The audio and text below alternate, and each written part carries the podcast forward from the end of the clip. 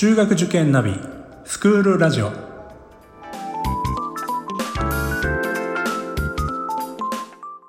スクールナビゲーターののびるです。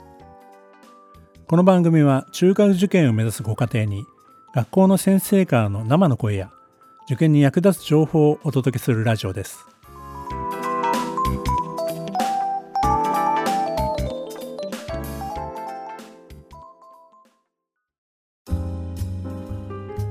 今回は中学受験を選ぶ理由の3回目になります。前回前々回とですね中学受験を選ぶ理由について1回目は大学受験でのアドバンテージについて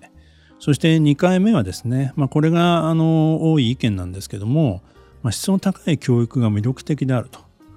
いうことですよね。そして、まあ、部活動なんか、あのまあ、6年間じっくりと取り組ませたいというような、まあ、そういったね、希望を持つ方もいらっしゃるということでお話ししてきたんですが、一見ですね、ちょっと消極的な考え方かなというふうに思われる、中学に入ったら、公立の中学に行ったら内申点が取れないタイプじゃないか。うちの子はちょっと先生受けも良くないし、なんか技術課程とかああいう、まあ、実技も苦手だから、まあ、内申点取れないからいわゆる進学校には進めないんじゃないかなというふうなことを心配されて中学受験をお考えになる、まあ、そういった保護者の方がいると。でまあ実際本当にそういう方いらっしゃいます。このですねケースっていうのは実は昔の方が私は多かったんじゃないかなっていう気がするんですよね。なぜかというとですね昔は通知表の評価って相対評価の時代があったんです。今はですね絶対評価と言われてます。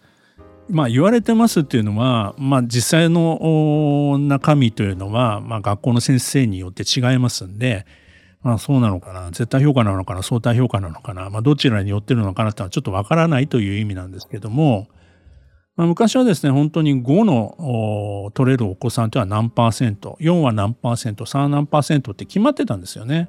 その時代はですね、きっとうちの子はいくら頑張っても4とか5はなかなか取れないんじゃないかな。だから、私立の方がいいんじゃないかな。私立の中学の方がいいんじゃないかなという理由で中学受験を考えられたというご家庭は少なからずいました。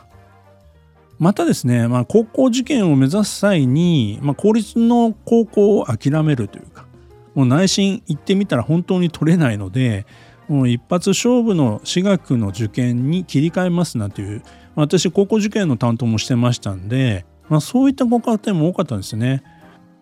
内申点は本当に2とか3ばっかりなんだけども寸大模試では65とか70を取るみたいな生徒がいたんですよ。ね、そういう生徒の場合地元のいわゆる公立のトップ校には行けないわけですよね。でも私学の最高峰には受かる実力があると。この何て言うんですかジレンマというか、まあ、面談をそういう保護者の方としててもですねもう悔しくて悔しくてしょうがないんです。もう本当にもうあの内心が取れないっていうことはこんなに悔しいことなのかと。泣きながらですね訴えていた保護者の方もいらっしゃいましたね。実際その受験生はですね見事に、えー、私学のトップ校に入りました。まあそういったですね本当に実力のある生徒でしたら、まあ、私学の選択肢っていうのがあるんですけども、まあ、ちょっとですね、まあ、内心も良くないしその学力的にもちょっと普通というかねあの中途半端な状態でいるとなかなか行ける学校がない、えー、不本意な学校選択しかできないっていうケースが正直高校受験にはあるんですよね。もちろんケースバイケース地域にもよると思います。まあ、そういったあのもしかしたらですね親御さんがそういうご経験があったりするともうあの内申点は無理だからだから私立中学を受けさせますという判断をしてもですねそれを決してですねダメですとそういう考え方はいけませんよなんていうことは、まあ、私は絶対言えないですね。もちろんですね公立の中学に進んでみないとわからないことがいっぱいあります。子供も成長期ですから急にですねおとなしくてなんかあんまりこうコミュニケーションが上手じゃなかった時代の子がですよ中学に入ったら生徒会長になったみたいなことだってあるわけですよね。またあの学校の先生によってはですよちゃんと子どものことを見てくれて、えー、評価もしっかりしてくれるという先生もいらっしゃいます。ただ逆にですね目をつけられちゃったばっかりに、まあ、どんなに頑張っても評価がかからないというか親としてはねひいき目に見てしまうんですけどもどう考えてもちょっとおかしいんではないかというような評価をされる方だっていらっしゃるかもしれません。ですから、まあ、正解はないんですけども私はですね我が子のことを一番分かっているのはやっぱり何よりもねお父さんお母さんだと思いますのでもしもね公立の中学行っても内心が取れないから私立の受験をするということであっても私はそれを尊重したいと思いますね。親としてはですねいろんなことを想定してしまうんですよね。本当に不安になってしまうんです。不安な材料があればですねできるだけそれを取り除きたいというのが親心ですよね。公立行ったらいじめがあるんじゃないかみたいな話もですね行ってみないとわからないですし私立に行ったからといっていじめがないわけじゃないわけですよね。どんな選択をしてもですね行った先で頑張れるように子供を応援してあげるということがまあ親の役割なんですからだからこの今の分岐点岐路に立った時に中学受験が良いのか高校受験が良いのかそれはですねいろんな想定をしてみてしっかりとですね両親で話し合った上で決めていくのが良いのかなというふうに思います。中学受験をしたいと子供が言い出してそして慌てて塾に入れましたっていうようなケースもあるんですよね。友達が塾に行き始めたんで一緒に行きたいから私も中学受験するみたいなね。そういうケースもあると思います。こういうケースはですねまず親がですね中学受験を知るということが大事です。どんなサポートをしなくちゃいけないのかどれだけお金がかかるのかとかどんな勉強をしなくちゃいけないのかとか。まあ、そういったことをまず調べてですねそして我が子の今の状況と照らし合わせてやれるかどうか、まあ、こういった判断をまずしなくてはいけません。場合によっては学校見学に子どもと一緒に行ったりとかですね親が入試問題をちょっと研究してみたいとかですねそういったことを含めて全力でですね応援できるのであればそれはそれでいいと思いますね。最後にお話ししておくとですね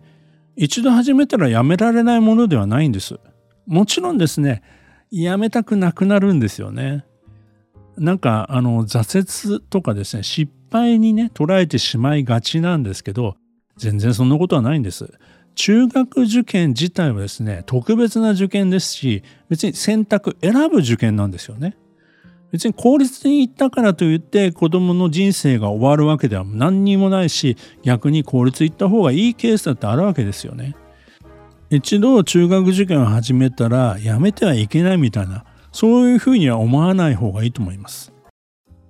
実際にですね親子とも中学受験を目指そうとしてですね始めてみたもののやはり高校受験かなということを6年生の夏休みくらいに決めてですね高校受験をしたというケースもあります。それもちゃんとした理由があってですね親子とも納得しているそういった結論であればそれでいいんですよね。ですのでなこれじゃなくちゃいけないっていう、まあ、そういった考え方にですねとらわれずに先ほどお話ししたようなですね心構えができていればですねまずはやってみるということでもいいと思います。一度乗っては見たもののですねその船から降りるという判断も非常に勇気のあるそういった決断だと思いますし私はそれも応援したいと思ってますしそれも含めて幸せな受験じゃないかなというふうに考えています。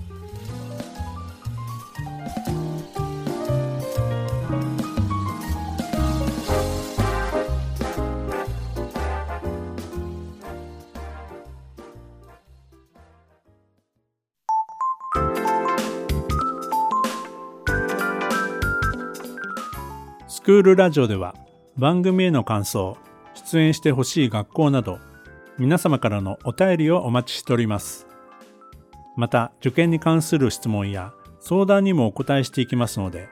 概要欄の Google ホームからお気軽にお寄せください。Apple、Amazon、Google、Spotify などの無料のポッドキャストアプリで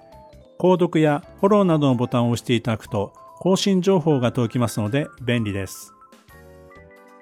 それでは次回もスクールラジオでお会いしましょう。